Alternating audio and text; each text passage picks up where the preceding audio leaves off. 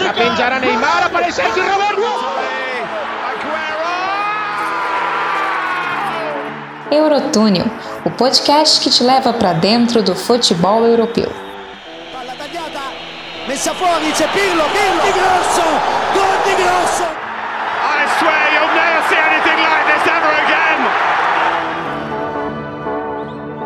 Salve, meus amigos e amigas, aventureiros, viajantes dessa grande bola azul. Seja bem-vindo, seja muito bem-vinda. Está começando mais um boletim do Eurotúnel, podcast que te leva para dentro do futebol europeu. Boletim de mais um dia especial de mata-matas na Eurocopa 2020/2021, né? Vamos nessa por aqui, falar um pouquinho de bola na rede e muita bola na rede hoje, né? O dia mais legal e disparado dessa Eurocopa. Uh, duelos de mata-mata hoje entre Croácia e Espanha e também França e Suíça. E nessa viagem comigo, né? Tá com a gente por aqui participando também, uh, vai bater um papo com a gente. Emanuel Vargas, grandíssimo, nosso general, né? Do Eurotúnel. Uh, Manel, seja bem-vindo. Mais uma vez, muito obrigado por estar com a gente, né? Participação uh, sua e minha por aqui. Nosso bate-papo está começando nesse momento. Fala com a gente e a sua letra inicial para hoje. É isso aí, Vini. Fala, rapaziada. Fala, meu querido apresentador, né? Meu locutor hoje, Vinícius França. Um abraço para todo mundo que tá de olho na gente aí, tá ouvindo a gente hoje, tá de ouvido na gente, né? E esse diazinho de Euro aí que a gente teve apenas é, 16 golzinhos, né? Tá bom você quer mais, Vini? Tá muito bom, né, cara? Quem diria que uma terça-feira, uma segunda-feira, né, de Eurocopa teria tanta bola na rede, né? É, você não dava nada por essa segunda-feira, né? Falou assim, não, vai ter um jogo equilibrado ali, Espanha deve passar, mas um joguinho equilibrado, França deve passar, talvez não com tanta facilidade. Aí você lembra da Suíça que tomou três da Itália, né? Mas Exatamente. deu uma parada completamente louca hoje. Os astros estiveram alinhados para que a bola estivesse na rede. Né? Exatamente, né? Eu cheguei do trabalho uma da tarde, né? Acabei meu turno para já assistir Croácia e Espanha. Já cheguei com a Croácia vencendo, né? A Espanha por 1x0, aquele lance bizarro ali do, do gol contra do Pedri, né? Pra mim, um gol contra compartilhado, né? Do Pedri e do Nai Simão. Mas antes de começar, vamos juntos aqui, né? A gente fala daqui a pouquinho de Croácia e Espanha. Para você que tá nos ouvindo, um recado importante, né? Segue a gente em redes sociais, pode procurar a gente por lá no Instagram e também no Twitter. No Instagram, arroba é Eurotúnel, apenas isso. E no Twitter, Eurotúnel Podcast. Vamos juntos, né? Seguimos por aqui com o nosso programa. Primeiro jogo do dia, 1 da tarde, oitavas de final, Croácia e Espanha, nada mais nada menos do que 5 a 3 né? Uma festa de gols, gols aí em momentos decisivos, no finalzinho, nos acréscimos, né? primeiro tempo, o segundo tempo acabou 3 a 3 entre Croácia e Espanha, e na prorrogação os espanhóis se sobressaíram, né? Tiraram aí uh, o pezinho de dentro da jaula e acabaram jantando a Croácia bem cedo. Esse jogo que aconteceu aí no estádio Parken em Copenhague. Emanuel Vargas, passo a bola para você. Como é que foi Croácia e Espanha? Conta pra gente. É, apesar desse desse gol contra, né, da Espanha logo no início, né, o gol contra que foi pro Pedro, né, ele que fez o gol aí, gol contra com maior distância, né, da história da Euro, né, 45 metros aí, um passe lá do meio campo, o Nai Simão não domina essa bola, acaba entrando, apesar desse gol da Croácia, né, que foi um gol da Espanha, né, a gente pode colocar assim, uma jogada completamente morta, sai o gol, é, tanto que ninguém no estádio entendeu, a narração, né, com o Renato Silveira também não entendeu, e apesar dos outros dois gols da Croácia, né, a Espanha controlou a partida inteira, cara. Foi uma partida de total controle é, da Espanha, 67% de posse, é, 10 finalizações né, da, da Espanha assim, foram dentro da grande área, né? Quer dizer, 18 finalizações da Espanha foram dentro da grande área da Croácia. Foi um volume muito grande, a Croácia é bem frágil. E a Espanha, né, demorando né, a conseguir colocar a bola para dentro da rede, demorou um pouco a empatar empata com Sarabia, depois acaba virando com as Piriqueta, né? Ele que faz seu primeiro gol com a camisa da Espanha em 27 jogos, né? Nunca tinha marcado pela seleção espanhola, Piriqueta. No segundo tempo, né? Isso já no gol dos Piriqueta, já é o segundo tempo. Ferran Torres faz o terceiro, faltando ali 15 minutos para acabar a partida, e você pensa assim, pô, acabou, é, não tem salvação para a Croácia, vai rodar. E aí, cara, tinha entrado o Mislav Orsic, né? Ele que contra o Tottenham na Europa League foi o cara do Dinamo Zagreb naquela eliminação do Tottenham, né? Saiu para o Dinamo Zagreb na, na Liga Europa. O Orzic entra, é, ele entrou logo ali no, no, na metade do segundo tempo, mais ou menos, aí ele muda a partida, ele faz um gol e dá uma assistência ainda para o gol do Mário Pasalic, mais um jogador da Atalanta colocando para dentro. E aí a Croácia faz o inacreditável, né? Faltando ali quatro minutos para acabar o tempo de acréscimo, deu mais seis. Pasalic empata essa partida, leva para prorrogação a gente acha assim que a Croácia vem até mais firme, mas aí aparece ele, né? Moratinha, que já tinha feito gol anulado, um homem gosta de um gol anulado, aos 100 minutos ele desempata essa partida e aí meio que quase vira um passeio, né? Porque o Iozabal faz três minutinhos depois, quase tem um gol ainda do, do Oyarzabal e também do Dani Olmo, que é outro jogador que entra e muda essa partida, né? Ele entrou junto com o Urcite praticamente.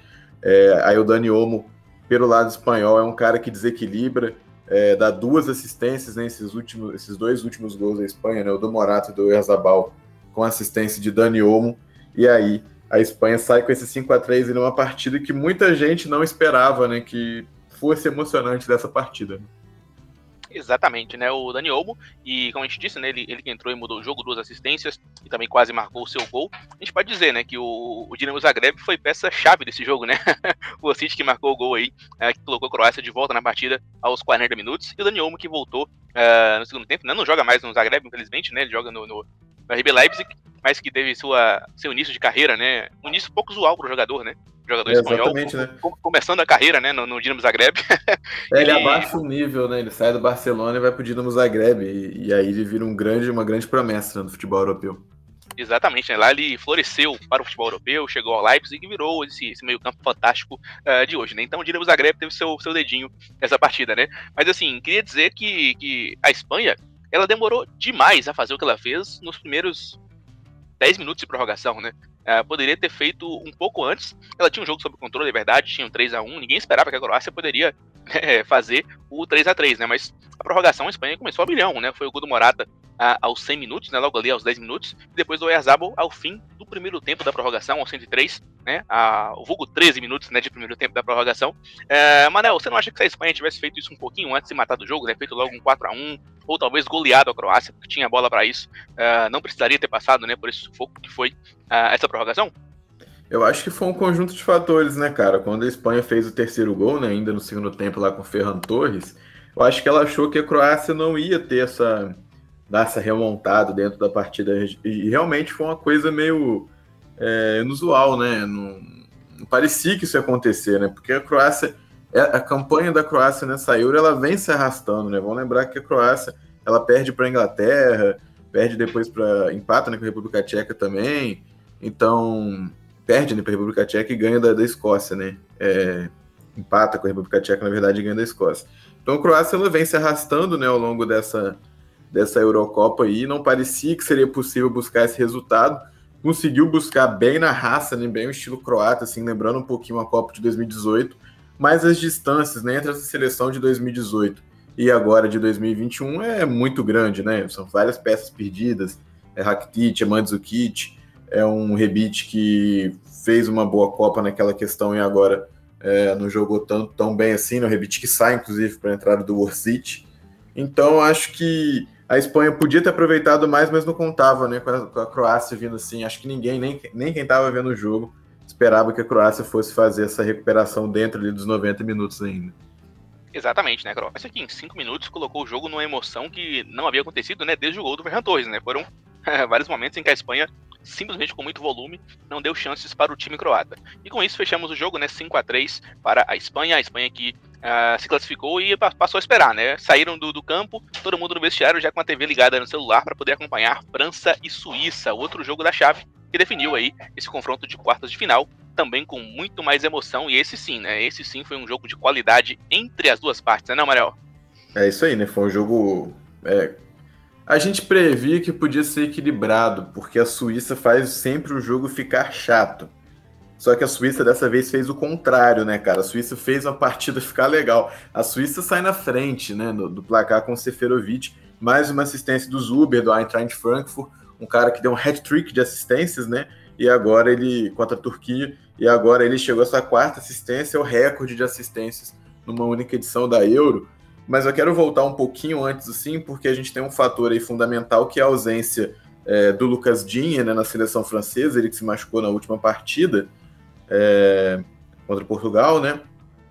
E isso fez com que a ideia do, do Deschamps, que hoje queria, queria jogar com três zagueiros, não acontecesse dessa maneira. Então ele teve que colocar o Rabiot para fazer essa ala esquerda e não deu nem um pouco certo. A França ficou muito frágil pelo, pelas, pelas laterais o Deschamps até corre, tenta corrigir isso depois, né? É, tirando o Lenglet, voltando ali para o esquema é, mais fechado, né? O Rabiot vai fazer a lateral esquerda, não mais uma ala, por exemplo. O Lenglet que entra nessa vaga e funciona como três zagueiros ali, a França. Mas a França é muito frágil na marcação, né? Acho que todas essas mudanças, o meio-campo que perde também, né? Fica só Pogba e Kanté. E olha que é estranho a gente falar, né, do, do Kanté, o meio-campo que não marca tanto, mas o Kanté hoje é, na França ele não conseguiu é, cobrir tanto esse, esse campo adversário, né? O jogo da Suíça. Eu acho até meio cruel você depositar um esquema de marcação todo é, num jogador só, né, Vinícius? Exatamente, né? O Kanté, que por diversos momentos teve que fazer também as duas coisas, né? Recuperar a bola e também levá-la até os pés do, do Paul Pogba para que ele pudesse criar alguma coisa e aí ficava preso, né? Encaixotado entre muitos suíços, né? O Kanté foi, foi anulado e também nulo hoje porque estava sobrecarregado. É, essa partida da, da França né, no primeiro tempo, além da, da, fraca partida defensiva, ofensivamente também foi fraca, né? A França não acertou o gol do Sommer no, no primeiro tempo. Ele podia ficar lá quietinho, lá paradão de boa, que não ia ser exigido, assim. E essa França frouxa né, na marcação do segundo tempo quase ainda piora, né? Com, com um pênalti em cima do Zuber, Pavar em cima do Zuber, um pênalti até discutível, né? Algumas pessoas falaram que não dariam, mas enfim, a regra foi aplicada e foi pênalti. O Ricardo Rodrigues, que para quem joga videogame, para quem acompanhava de fato futebol até 2014, mais ou menos, era um dos grandes laterais esquerdos, muito desejado na época do Wolfsburg. E a minha lenda. Contratou... Você já contratou ele, Vini? Já contratei, eu fiz dele um mito do Arsenal no FIFA 15, né? Mais de 20 assistências por temporada na Premier League. Era minha lenda. É quase, é quase um Alexander Arnold da esquerda, né? Falando assim de Premier League e, e números de assistências. Mas aí, cara, o Rodrigues ele bate o pênalti, né? O Lloris defende. Não vou falar que perdeu o pênalti, mas o Lloris defende. É, isso é curioso, né? Esse pênalti defendido pelo Lloris, porque na prorrogação tem uma corneta para fazer. Mas aí, aí que vem a graça toda. Aos 54 minutos e 4 segundos, o Lloris defende o pênalti. Aos 56 minutos e 24 segundos, ou seja, exatos dois minutos depois, a Suíça já toma empate com o primeiro gol do Benzema. E menos de dois minutos depois desse gol de empate, já toma virada com outro gol do Benzema também, um craque que domina e já faz a bola, é, já coloca lá para dentro do, do fundo da rede, né? E aí, em cerca de quatro minutinhos, né? Quatro minutos e três segundos, a história da partida para a Suíça muda. A Suíça que teve essa oportunidade de fazer o segundo gol, né, toma virada, mas daí aquele negócio, né, a Suíça tinha oportunidade, não aproveitou, mas depois ela criou oportunidade, né, apesar do senhor gol que o Pogba marca, né, logo, logo depois do segundo gol do Benzema ali, a França abre 3 a 1 mas assim como a Croácia, né, a Suíça tira forças, a gente não sabe de onde, de onde o técnico da Suíça vai muito bem também, coloca Mermed, coloca o, Grava, o Gravanovic, e aí a Suíça consegue fazer esse empate na marra. Boas participações do Gravanovic, né, que faz o gol, que faz o 3 a 2 e depois do do Embabu que cruza a bola para o Severovic. Severovic faz o 3 a 2 na verdade, o Gravanovic faz o gol de empate aos 91 com assistência do seu ídolo, do seu gênio, do seu jogador preferido, Granit Xhaka, Vinícius França. Granit Xhaka, Xhaka Boom. Nosso ídolo assim, né? Eu gosto muito do Xhaka, é um jogador que para mim ele tinha muito potencial no futuro, infelizmente no Arsenal nos últimos anos né, ele não conseguiu virar, né? Fazer aquela, aquela transição em jogador de classe mundial. E só para fazer aqui um adendo, né? A gente falou um pouco da genialidade uh, virtual do Ricardo Rodrigues. Eu acho também que ele foi genial hoje, tá? Ele foi genial, ele foi doutor estranho nesse jogo. Ele visualizou um cenário em que todo mundo ia se divertir nesse jogo, perdendo o pênalti. É, boa, boa, boa observação trazendo a gente aí até esse cenário de prorrogação e também de disputas penais. Né? O jogo terminou 3 a 3 né? Também no cenário bem parecido como foi Espanha e Croácia. A França tinha o 3 a 1 a Suíça foi buscar o 3 a 3 e na prorrogação parecia, né, desde o começo da prorrogação, que todo mundo estava meio sem perna, né, para buscar alguma coisa, para tentar se arriscar. Foi uma prorrogação bem morna. É, a Suíça que estava bem satisfeita, né, com, com o resultado, sim. É, só queria chamar a atenção também para a entrada do Coman, né? Ele, ele fez uma boa partida também. Kingsley Coman. Ele entra sim, a França muda a partida, ele que sai também na prorrogação, né? Entra o Marcos Thuram. É, mas é aquilo que você falou, né, cara? As duas seleções cansadas já, a Suíça bem satisfeita. A França não, a França até tentando com o Pogba e o Mbappé, né? Boas chegadas dessa dupla, e o Mbappé, inclusive, perde, é, perde um gol ali, né? Não sei se dá para falar que é um gol perdido, mas é um gol com um jogador da classe do Mbappé. Ele tem que, no mínimo, dar trabalho para o Sommer e a bola naquela finalização pela esquerda acabou indo para fora. Destaque também para o Sommer, né, que além dos pênaltis ter mandado muito bem, pegando o pênalti decisivo do Mbappé, faz uma bela ponte numa cabeçada do homem mais bonito né, do futebol europeu, Olivier Giroud, uma bela ponte, assim como o autor do cabeceio, né, Vinícius? Exatamente, né? Se não, o mais bonito do futebol europeu era com certeza hoje mais bonito em campo, né? Isso aí sem dúvida. não tá, tinha mas também a concorrência é meio baixa, né, ali, né? Não, não tinha concorrência hoje. e assim, é. a gente puxou esse gancho do Mbappé. Uh, vamos falar um pouco mais sobre ele também nos pênaltis, mas já, já dá para começar a falar agora, né?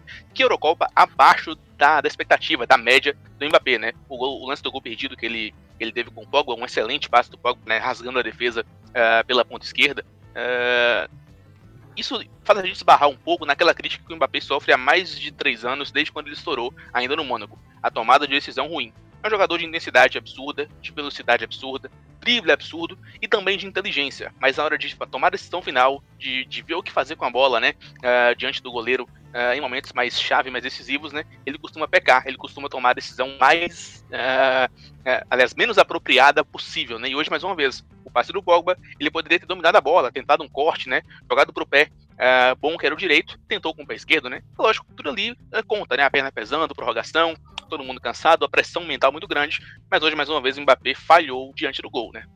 É, o, o Mbappé naquela bola ele podia ajeitar o corpo e chegar de direita, né? Batendo chapado, por exemplo. Acho que era uma opção também. É, e aí, depois da partida, né, cara, esse pênalti perdido pro Mbappé, assim, que não é a especialidade dele, eu não deixaria o Mbappé bater o quinto pênalti, o decisivo naquela questão. É, a gente abre o Twitter, né, a gente abre as redes sociais e a gente vê, assim, muita gente destilando um ódio meio injustificável contra o Mbappé, assim, eu acho que é aquela cérebro questão que o brasileiro sempre tem, né? O Mbappé perde o pênalti, é, é pipoqueiro. Eu acho que até o pipoqueiro você consegue falar, porque o Mbappé realmente é, na final da Champions, né? E ele até entra machucado depois, ele tem pouco tempo. Mas nessa partida hoje decisiva ele some, né? Inclusive com essa questão do pênalti. Mas você não pode falar que o Mbappé não é um dos melhores jogadores do mundo. Você não pode rasgar os 42 gols em 47 jogos ao longo da temporada. Você não pode rasgar o cara que é campeão do mundo com 19, 20 anos. Então, um cara que mete gol em final, que contra a Argentina naquela Copa destruiu a Argentina. Então, você tem que pensar nisso tudo também, né? Não é como se essa partida descartasse tudo aquilo que é Kylian Mbappé, né? Exatamente, né? E, e, no fim das contas, no fim do dia, também se trata de Eurocopa. É um torneio que, apesar de muito importante, é um torneio tradicional, uh, sempre foi né, um dos maiores campeonatos do mundo. Para quem está na, na, Europa, aí de seleção europeia, é uma meta né, que deveria ser de, de, de, sonho de infância de nível Copa do Mundo. Ainda assim, é um torneio secundário, né? Os jogadores vieram aí de uma situação desgastante. Foi a segunda temporada disputada aí em meio a uma pandemia. Então, né, não, não, não dá para para colocar nas costas de todo mundo né, uma carga muito grande, né? O desgaste uh, que vem durante o ano é muito grande também. Isso, isso vale para todos os torneios que são jogados em nível de seleção depois de temporada europeia. Uh, deve mudar um pouco ano que vem, né? Com a Copa do Mundo no Catar sendo disputada mais ou menos no meio do calendário europeu, mas para todo mundo em campo aí, uh, apesar da crítica ser justa, por pela França ter mostrado menos do que conseguiu, né? Tem muita coisa que tem que ser colocada na balança e não é para fazer caças bruxas, né? Ninguém tem que ficar querendo a cabeça do Deschamps agora, e procurar culpados. Eu acho também isso. É, eu tô, eu tô de acordo com isso aí. Ô Vini, antes da gente fechar aí, não acho que a gente está encaminhando para o fim do, dos jogos do dia, quero trazer duas curiosidades assim engraçadas né, que a gente teve hoje, que só nessa edição, né, toda vez a gente parece que a gente está gravando aqui, a gente tem que trazer o número de gols contra da competição, porque é absurdo a quantidade de gente fazendo gol contra a própria meta, né? Já são nove nessa Euro, que desde 1960 a gente não teve nove gols contra, e hoje a gente é, chega nesse número só nessa edição da Euro, né? E outro número interessante também, para quem gosta de um jogo agitado, com chance de gol, finalização e tal, os 90 minutos hoje, né, de Croácia e Espanha, né, sem contar a prorrogação, foi o que maior teve o índice de gols esperados, né, expectativa de gols, né, aquele XG lá que a galera tem usado ultimamente, né? Então, o que isso quer dizer, né? Foi a partida que onde foi a partida onde as finalizações mais pareciam que iriam resultar em gol, bola dentro da rede, com maior probabilidade dessa bola entrar dentro da rede, desde 2000, no Portugal e Turquia, que teve ali o expect, os gols esperados, né, é, por, por volta de 5.7, 5.75. Então foi uma partida bem agitada, sim, e ficou em 5.45, né, e a gente teve seis gols nesse primeiro, nesse jogo, né, entre Croácia e Espanha, quase ali que igualou os gols esperados e o que a gente acabou tendo. É isso aí, né? Os futebólogos preveram, né? Eh, muitas bolas na rede, dessa vez não estavam errados, né? Essa galera que, que vê o futebol muito como ciência, né? Para eles, né? Esse, o, o, o XG tá, tá para eles como a fotografia está para os cinéfilos do cinema, né? Exato, é. e, tudo, e tudo tem seu espaço, né, cara?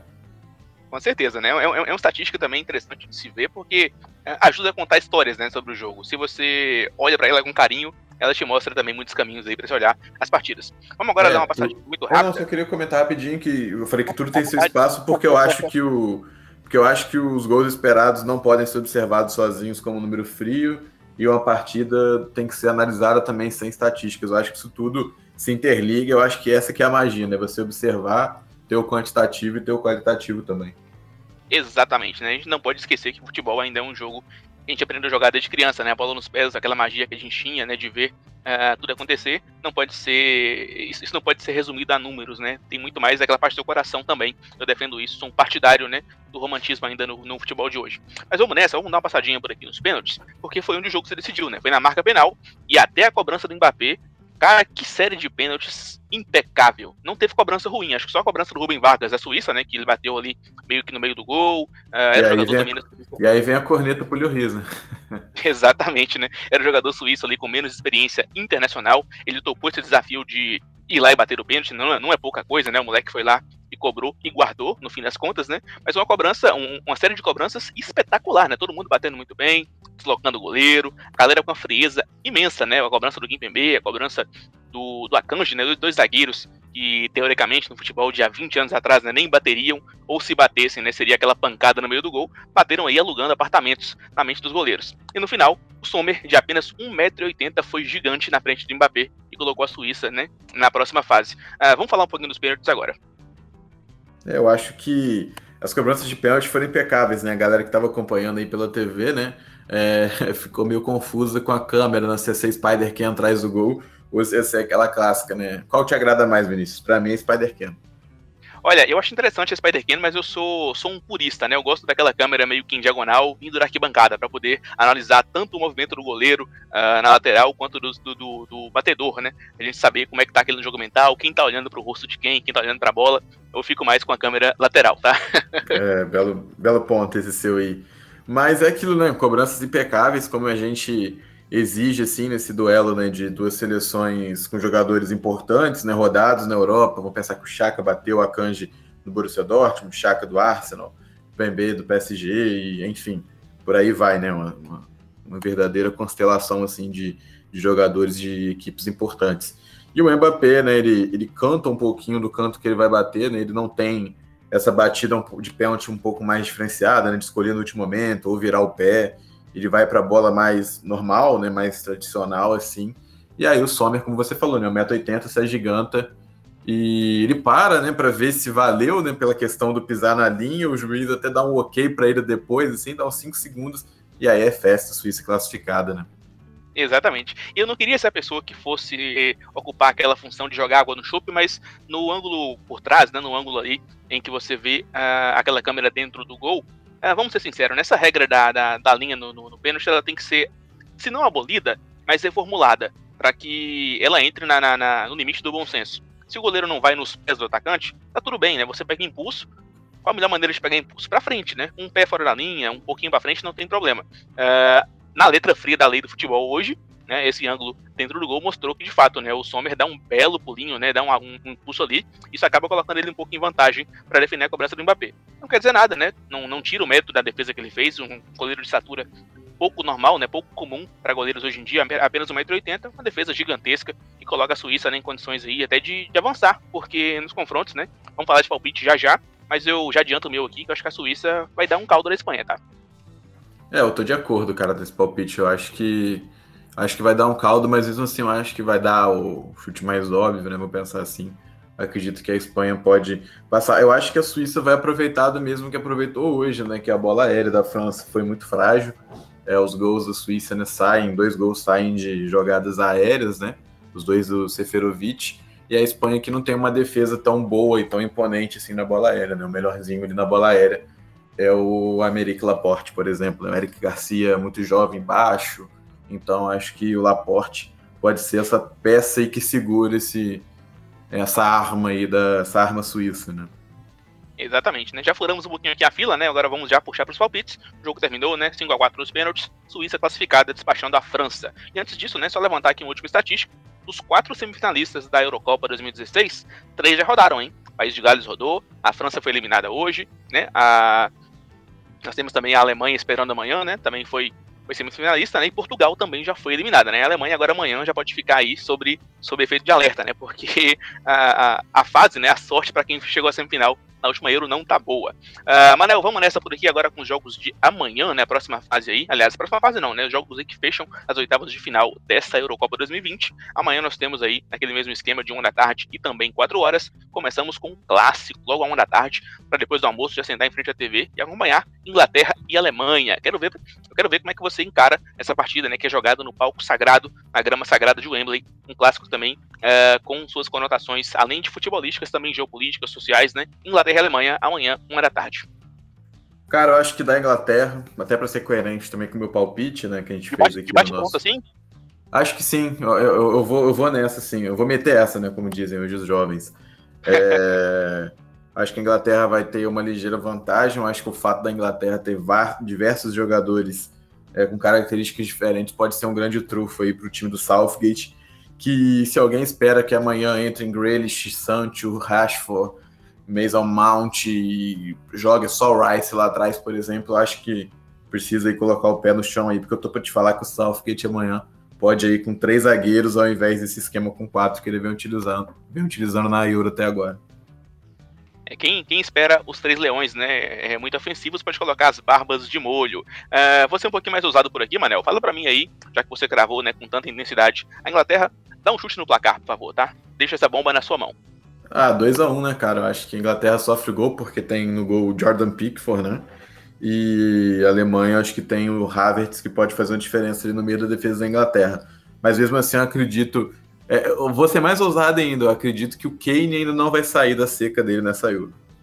É, tá complicado para camisa 9 para o nosso furacão inglês. E às 4 horas da tarde, nós temos aí no estádio Hampden Park, né? Amanhã um, uma tarde de jogos britânicos, né? Jogos em solo britânico, em Hampden Park, um duelo que vai agradar tanto os amantes de futebol alternativo quanto os amantes de amarelo e azul. Temos Suécia e Ucrânia. Para mim, é o duelo mais coringa, né? O duelo mais difícil de prever nessa fase. Uh, o que, que você acha, Manel? Fala para mim.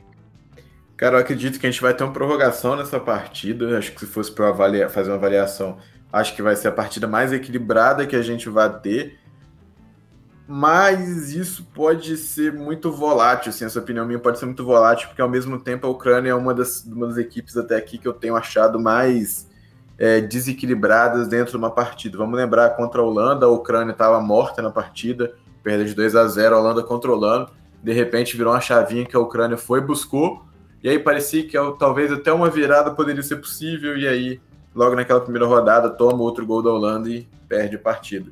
Então acho que a Ucrânia que só se classificou né, naquela matemática toda de dos melhores terceiros colocados, né, dos quatro melhores terceiros colocados. É, mas eu acredito, eu, eu, tenho gostado um pouco dessa Euro da Ucrânia.